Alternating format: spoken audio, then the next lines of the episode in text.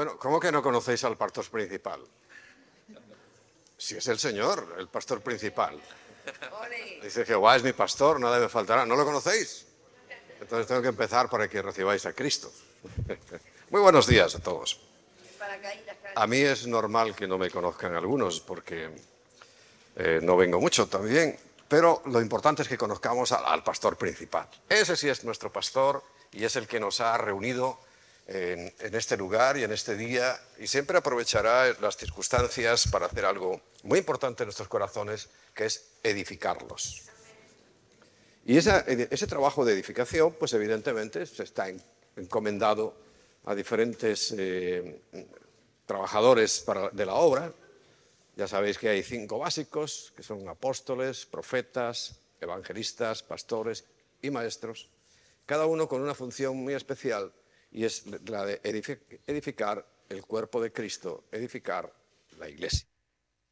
Ahora, la iglesia está corriendo diferentes riesgos cada vez eh, que estamos avanzando, avanzando un poquito más en el asunto del final de los tiempos, nos damos cuenta cómo todo, hoy, lo que hoy decimos mañana puede ser un, cambio tan radical. El domingo estuve mencionando algo sobre la inteligencia artificial. No domino el asunto, estoy más bien investigando un poquito más. Pero bueno, hablé un poquito. Y hay una de las personas más mayores de la Iglesia de Madrid, que es eh, Luis Moreno, que es el padre de Mari Carmen Moreno, esposa de Harvey, que son pastores, ayudantes nuestros, ¿no? Y entonces, fíjate que él, investigando por ahí, se encontró a los tres comunistas principales de España, los más destacados comunistas de España, y han hecho un montaje, alguien con la inteligencia artificial, y lo tengo, lo tengo aquí en el móvil. Los tres están cantando el cara al sol. Los españoles saben que es el cara al sol, es el, es el himno fascista. Pero es que tú le miras los labios y está perfectamente encuadrado y están cantando el cara al sol. Quiere decir que la manipulación, y aprovecho para decir qué estáis viendo por internet, porque puede que os encontréis a lo mejor que durante mucho tiempo habéis estado siguiendo a un pastor, a un predicador, a un maestro de la palabra, y de repente, a partir de ahora tienes que tener cuidado, puede que su mensaje cambie, pero no ha cambiado su mensaje, ha cambiado la presentación de ese mensaje manipulado.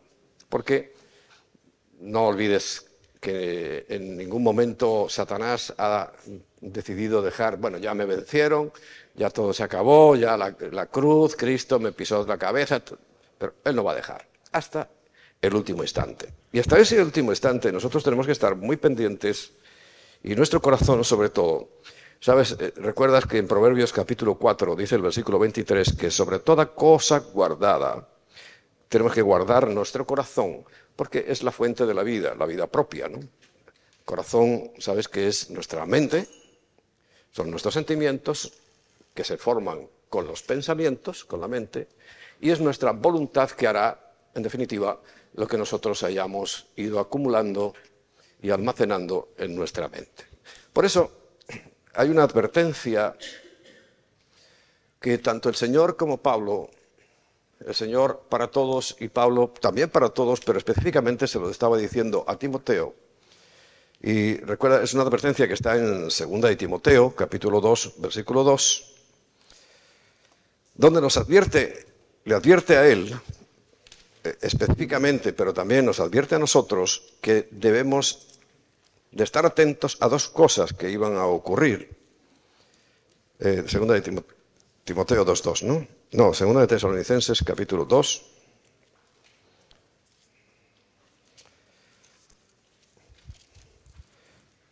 Versículo 2.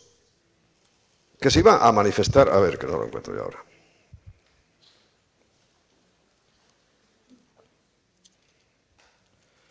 No lo encuentro. ¿Qué ha pasado aquí?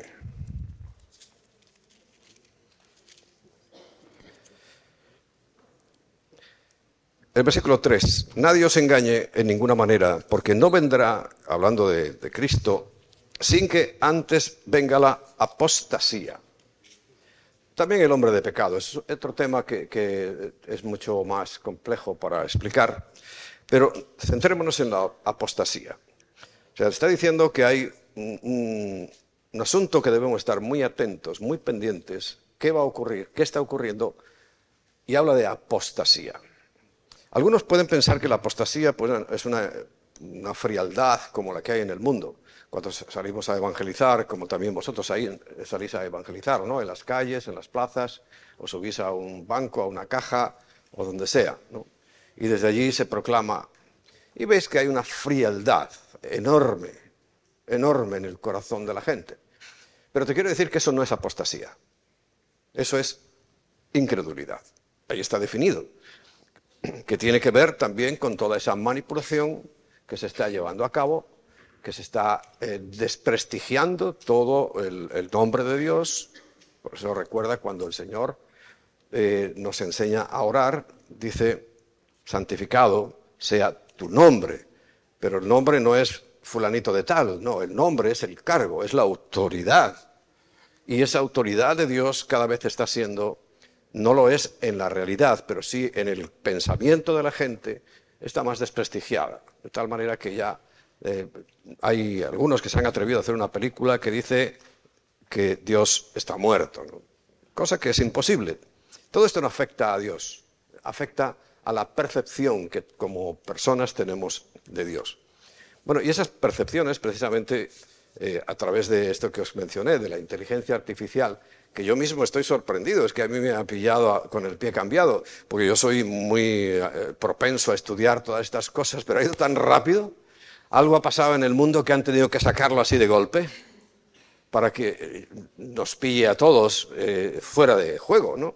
Recuerda que hay muchas cosas que lo comentaremos en su día o lo iréis siguiendo por las redes sociales en las predicaciones cuando salen, si no las manipulan antes de que lleguen al... Porque las pueden manipular, ¿eh? Por lo que yo vi a los tres comunistas cantando el cara al sol, vamos, eso ya es una prueba de que cualquier cosa se puede cambiar. Por eso dice, cuida tu corazón. Claro, en aquel tiempo y en todos los tiempos el hombre ha necesitado cuidar su corazón, pero es que ahora Ahora tenemos que tener una precisión en cuanto a ese cuidado, porque la apostasía tiene que ver con el creyente. O sea, no hay apostasía si no hay creyentes, porque el apóstata es el creyente que deja de serlo. Y eso es lo que está advirtiéndonos. Va a llegar un momento, y ya lo estamos viendo en, en algunas congregaciones, que no estoy tratando de juzgarlas, pero una cosa es juzgarlas y otra cosa es ver lo que está pasando, ¿no? Hay, tres palabras para juzgar. Una es crinos, que es juzgar, anacrinos y diacrinos. Son tres palabras con tres significados distintos. Y nosotros sí tenemos que juzgar y tenemos que hacer un diacrinos, que es día es partir. Es dividir la palabra, porque también nos lo dice la Biblia, tenemos que dividirla muy bien, entenderla y, es una obligación. Ahora, no estamos hablando de la crítica, del juicio gratuito, especialmente sin conocer, sin saber la profundidad de un asunto, que tú te lances ahí ya a condenarlos al, mismo infierno. Eso no es lo que dice la Biblia. Pero sí hay que distinguir, hacer un diacrino, hacer una separación, hacer lo que se llama, eh, los, los médicos como hacen una disección, para ver lo que hay dentro. Eso sí tenemos que hacerlo por eso hay que tener mucho cuidado. Por eso, para guardar el corazón, es necesario que examines y escudriñes. Claro, no puedes pasarlo por ningún otro filtro que sea la Biblia. Ahora, ¿qué está pasando? Y es lo que yo también estoy un poco ahí eh, con, nuestra gente tratando de, de centrar el asunto. Yo me pregunto por qué ha habido una necesidad últimamente de sacar nuevas versiones de Biblia. Cuando estas cosas ocurren uno tiene que ponerse a pensar, ¿por qué? ¿O ahora somos más tontos que antes y no entendemos nada? Y una Biblia que, bueno, de los años 60, yo soy del 55, ¿no? Que en los 60 saquen una Biblia y que no entiendas lo que pone y sea necesario sacar una que te explique lo que pone, en esa, ahí está el truco, ahí está la trampa. Ahí está lo que tú tienes que... Y claro, yo el año pasado estuve con el bisturí una versión que era de la misma que usamos habitualmente, la Reina Valera, pero versión 2020. Y todo el año estuve con el bisturí ahí, hasta que encontré el cáncer. Claro, encontré el cáncer y yo se lo ofrecí a alguno. Digo, mira, yo os recompro la Biblia porque, bueno, la comprasteis por vuestra cuenta, porque yo siempre decía, estoy estudiando esta Biblia, no estoy recomendándola. Pero claro, todo el mundo se lanzó a comprar Biblias 2020. Pero haciendo una, buen, una buena diacrino, encontré el cáncer. Claro, están tan interesados, Satanás está tan interesado en meter Biblias y más Biblias y más versiones, porque mete su veneno, mete su trampa. Entonces, claro, cuando tú tienes que comparar y, vas a compararlo con algo que está también dañado, pues, entonces no, nos queda mucha posibilidad, ¿no? La oferta se nos reduce a cero. Pero el Espíritu Santo eso sí que no lo pueden dañar, ni lo pueden cambiar, aunque, escúchame bien, porque hay espíritus engañadores que están hablando y son precisamente los causantes de la principal fuente de apostasía. Porque dice que muchos escucharán espíritus de demonios, trayendo todas estas nuevas predicaciones que no tienen ningún sentido porque la necesidad sigue siendo la misma, es el arrepentimiento. Pero hoy, ¿cuál es la moda? La moda es decirte que vas a prosperar. Te voy a decir algo, Dios también quiere. ¿eh? La prosperidad no es en sí misma pecado, mucho menos. El pecado es solo hablar de eso. El pecado es centrarse que el Evangelio es eso y que no hay otra cosa que decir más que, que tienes que ser prosperado. Bueno, eso es lo que está ocurriendo hoy en muchas congregaciones, tristemente. Y estoy haciendo diacrino, haciendo, estoy haciendo una disección, no un juicio. Están equivocadísimos, porque siempre es el arrepentimiento, es el cambio del corazón, lo que Dios está buscando. Y por supuesto, lo que está buscando Satanás es todo lo contrario y es destruirnos, acabar con nuestra vida, acabar con la esencia de lo que nos puede hacer feliz. Y lo que nos va a hacer feliz es exactamente seguir el diseño que Dios preparó. Quiero traer un, ejemplo que es fundamental y además muy conocido y que podemos aprender grandes cosas, sobre todo Sabes que en Primera de Corintios, eh, estaba buscándolo porque me acordé ahí, y siempre que me acuerdo de algo saco el teléfono, algunos dirán, el pastor está mirando el WhatsApp. No, no, estoy mirando la Biblia. Dice eh, en Primera de Corintios 10, 12, así que el que piensa estar firme, mire que no caiga. O sea, cuidado, porque se puede caer, ¿no? Y eh, precisamente el personaje que yo tengo hoy, para poner un ejemplo de alguien que apostató, porque eh, si es cierto que es la advertencia principal para creyentes, principal para creyentes, porque el que aparezca el anticristo no tiene nada que ver contigo, él lo va a hacer independientemente. Pero la apostasía sí es del creyente, porque recuerda, el incrédulo es incrédulo, ya, tiene su título puesto, pero el apóstata es el que creyendo se aparta de la fe.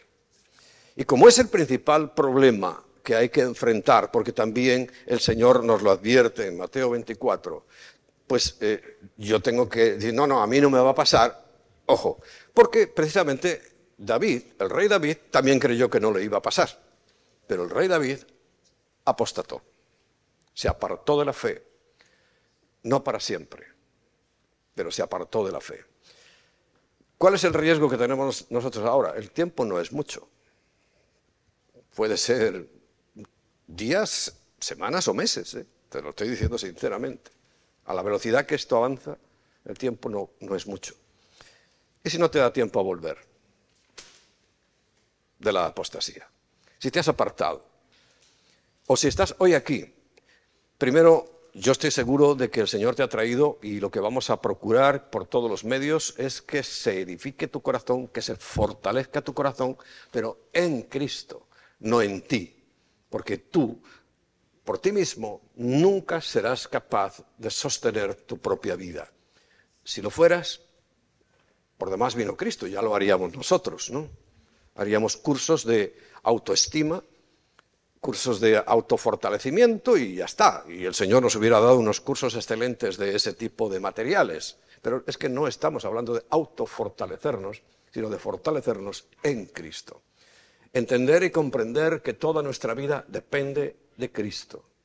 Entender y comprender que si vamos a llegar hasta el final, por cierto, fíjate que a mí siempre me preocupaba, ¿por qué dirá el Señor que el que permanezca hasta el fin será salvo? Tiene que ver con apostasía, porque está hablando en el tiempo del fin. Claro, el fin, ya sabes, yo siempre digo, el fin puede ser hasta el de mi propia vida. Porque si yo apostato, me separo del Señor y mañana salgo ahí y me atropella un coche, el, asunto está complicado, ¿no? Porque me he apartado, he apostatado. Yo conozco apóstatas, aquí en la iglesia hemos tenido apóstatas. Hay un caso que, es flagrante, ¿no? Era una persona, una pareja que estuvo con nosotros, las casé yo, o sea, eran novios o se hicieron novios, no sé, yo recuerdo que fue de las primeras bodas, los casé. Era compañera tuya de habitación, ¿te acuerdas? De Cristina, cuando empezaban las dos. Y, bueno, entregada, era nuestra secretaria y, súper entregada. ¿Quién se podía imaginar que esa, que esa mujer ya casada tuvo hijos, apostató, pero así olímpicamente? Yo creo que fue al notario a apostatar. A decir, renuncio a todo. ¿Tendrá la salvación? Hombre, si hubiera tenido al hijo, yo creo que permanece, aunque, aunque tenga baches, permanece. Pero, pero vamos, rotundo, ¿eh? Y la conocen, no conocen, porque es que justamente el, conserje del edificio donde vive es de la iglesia. Y la ve todos los días. todos los días. Y apostató, pero tal cual.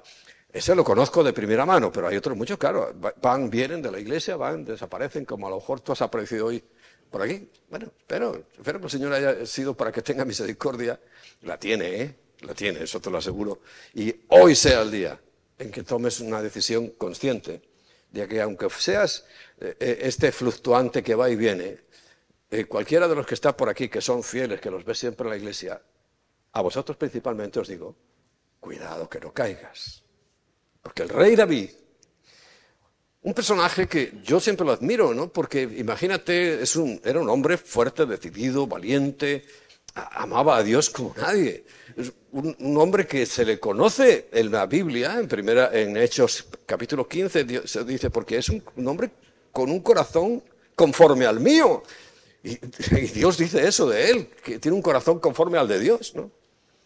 Claro, pero vemos esto y estos pasos de apostasía y este, estos, estas crisis tremendas que tuvo que pasar, y uno tiene que ponerse, como decimos en España, atentarse la ropa, porque si a él le pasó, si el hombre más decidido, el hombre que amó, el hombre que hizo todo, el hombre que, su, amor y, y su entrega a Dios era manifiesta, también a nosotros nos puede pasar.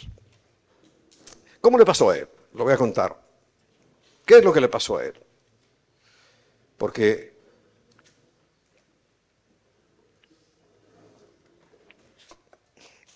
es digno de que podamos repasarlo. El segundo de Samuel, capítulo 11 y 12, nos relata toda esta historia. Segundo libro de Samuel, capítulos 11 y 12.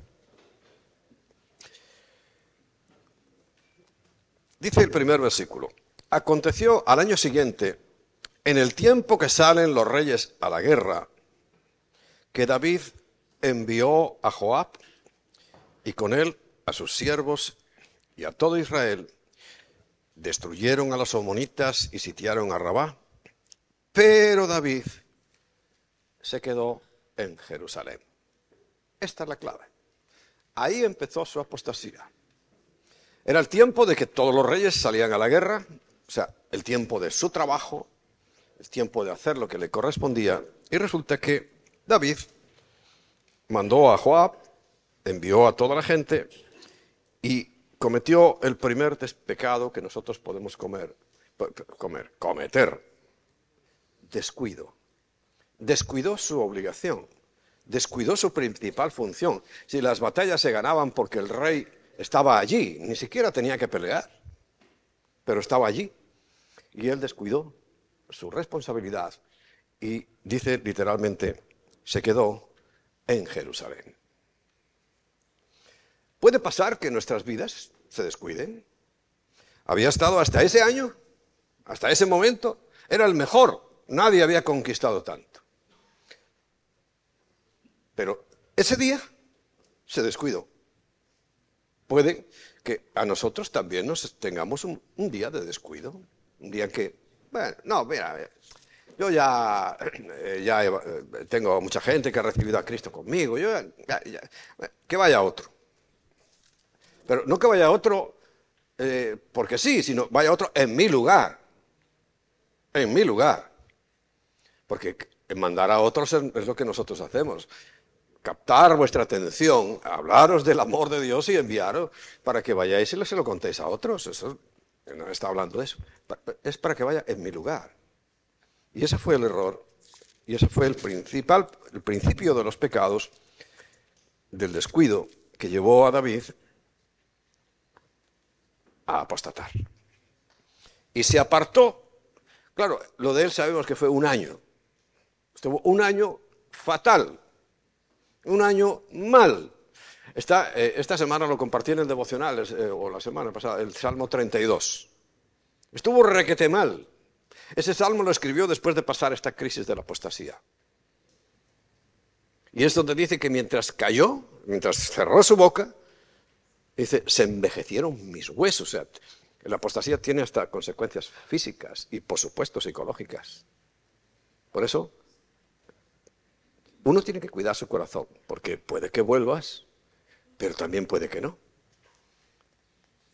Por falta de tiempo, pero sobre todo por falta de, de convicción en el corazón. Lo segundo que le pasó, y está en el versículo 2, dice, y sucedió un día, al caer la tarde, se levantó David de su lecho.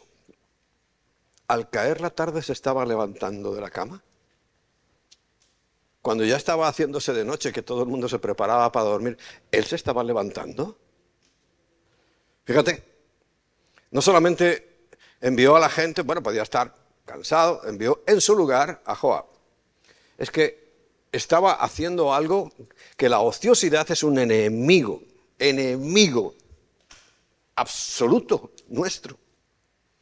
Él se estaba levantando cuando la gente se iba a acostar después de trabajar. Y la ociosidad, el ocio que hoy tanto se promueve y se exalta, es, un enemigo tremendo. Pero ahí, eso era a todas luces el segundo pecado, que es negligencia. ¿Recuerda el primero?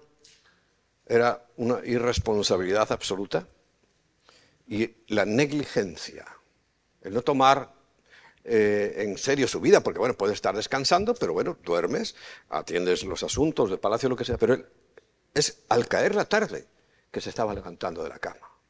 Claro.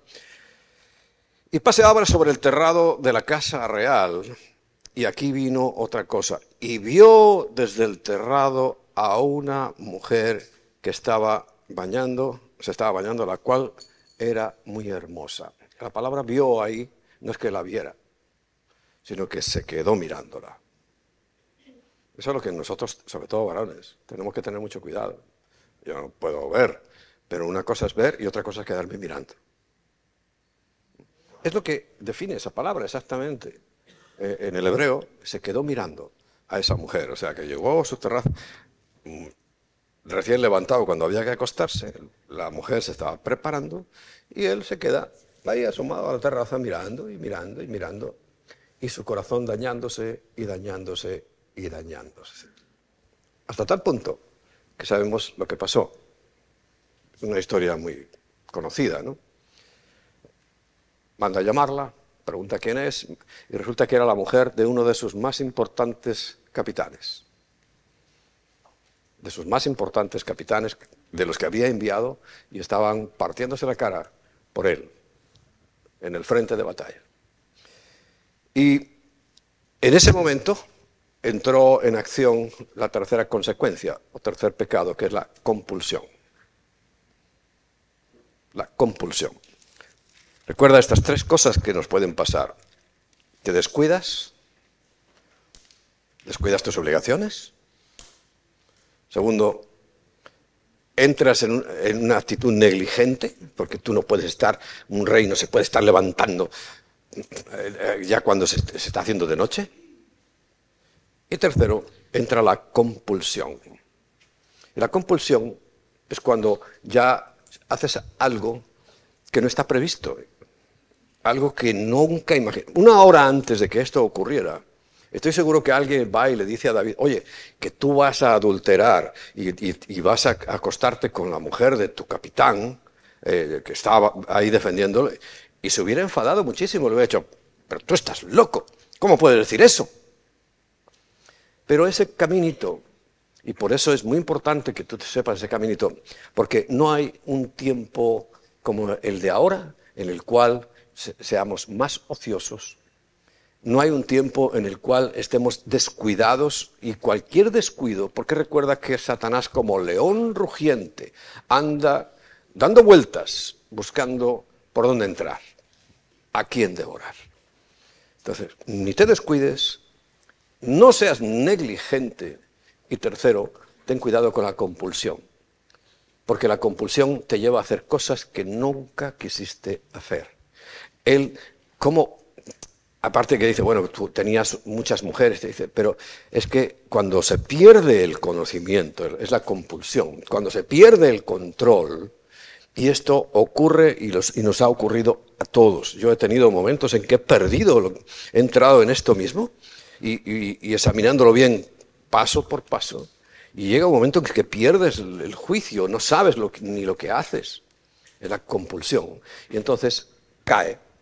Y entra Claro, él entró, lo voy a resumir, entró en un proceso de justificación. Un año entero estuvo tratando de engañar a Dios. Un año. En el cual él pensaba que podía arreglar el asunto. Recuerda cómo lo quiso arreglar, ¿no? Bueno, llamó a Joás, eh, eh, eh, no, llamó a, Urias y, venga, que, tráelo y que venga, que se vaya a su casa, porque ella le llama y le dice, me quedé embarazada. Dice, que se meta en su casa y así, ya está.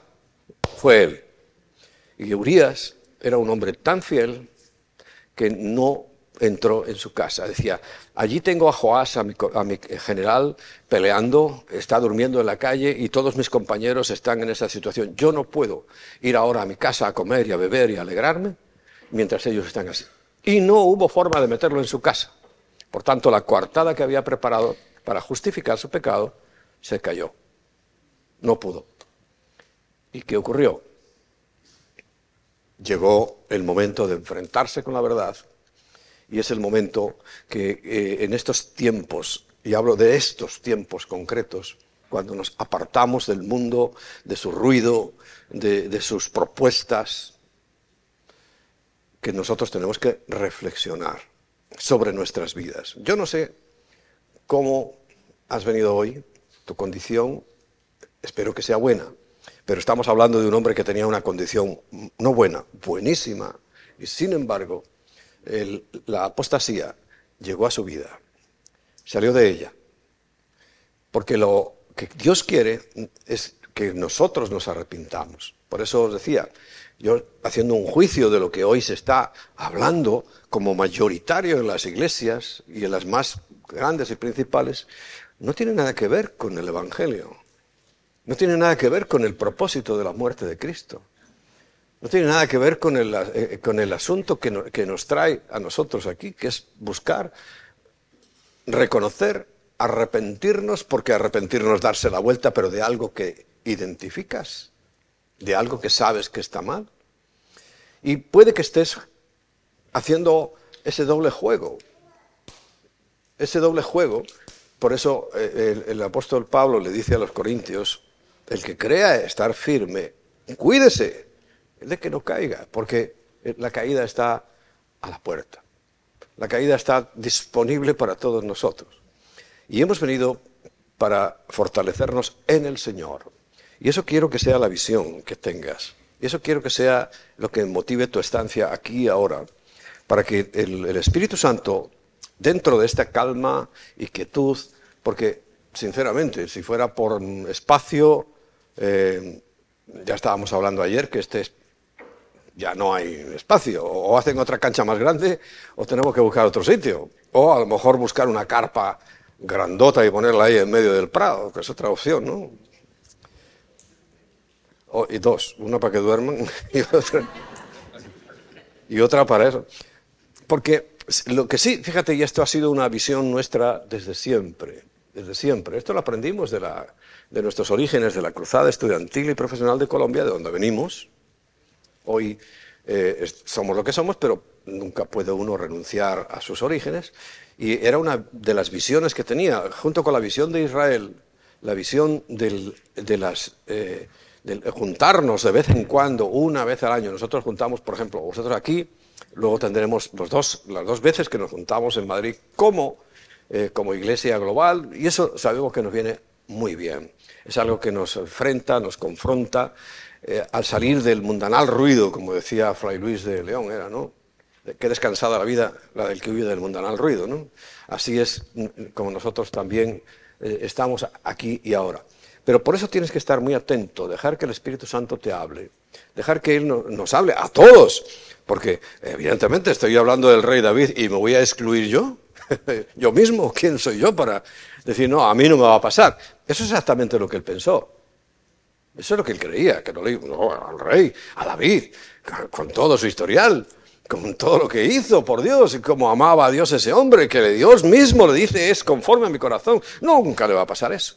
Pero por eso te digo, y, yo creo eh, que ese mensaje del final de los tiempos, y estamos en el final de los tiempos, y corre todo a una velocidad inimaginable, que aprovechemos este tiempo, este día, estos cuatro días que vamos a estar aquí, que sean de una edificación profunda de tu corazón, que realmente traiga una convicción profunda, y es el Espíritu Santo el único que puede convencernos y, asentar y, arraigar en nosotros ese amor que nos hará llegar hasta el final de nuestros días. Y es el momento que tienes que aprovechar. Porque digo que el año próximo estaremos aquí, pero es un decir, no sabemos si ya el Señor viene, si ya esto de repente, porque ya, os digo, a mí me ha pillado por sorpresa la velocidad con que han sacado la inteligencia artificial ahí del cajón. Es un arma que tenía ahí y dice, ahora que está, ¡pa! La pongo ahí. Y, va a una velocidad increíble. No les funcionó lo del metaverso, eso de andarse vistiendo de muñequitos. Eh, también leí esta semana que 20.000 eh, suspendieron porque estaban haciendo muñequitos ahí para que tú te vieras con el otro de, de payaso y no funcionó. Entonces, como no funcionó, ¡pa! Inteligencia artificial. Ahí está. Y esto sí que está entusiasmando a todo el mundo. Hasta uno de los creadores dice que se apartó, pero no porque la inteligencia artificial sea mala en sí misma. Oye, pues tener una base de datos es lo que la humanidad ha buscado siempre. Las bibliotecas ya existían desde siempre. ¿Y qué es una biblioteca? Una base de datos que puedes consultar. Eso no es el problema. El problema que vio uno de los que le llamaban el padre de eso, eh, a lo mejor es una exageración, pero una persona que estuvo toda su vida trabajando en eso, es que estaban preparando un sistema electrónico de escanear tu cerebro y saber lo que estás pensando. Eso es lo grave. Por eso él dijo, no, yo ya esto no lo quiero. Ahora, tener una buena base de datos, yo soy el primero, que me encanta. ¿Cuánto tardaba en buscar un versículo que aquí hubiera estado? Un segundo. No es el problema. El problema es lo que hay detrás. Porque esa, la inteligencia artificial nunca puede suplir nuestra propia naturaleza. Bueno, para que arranquemos bien el día, porque es muy, intenso lo que nos espera, solamente voy a, seguir hablando, ¿no? Eh, eh, os dejo esto ahí delante, primero para que sepas que a lo mejor has venido y dices, bueno, ya vengo, no sé qué actitud has traído, pero sea la actitud que, que hayas traído, humíllate delante del Señor.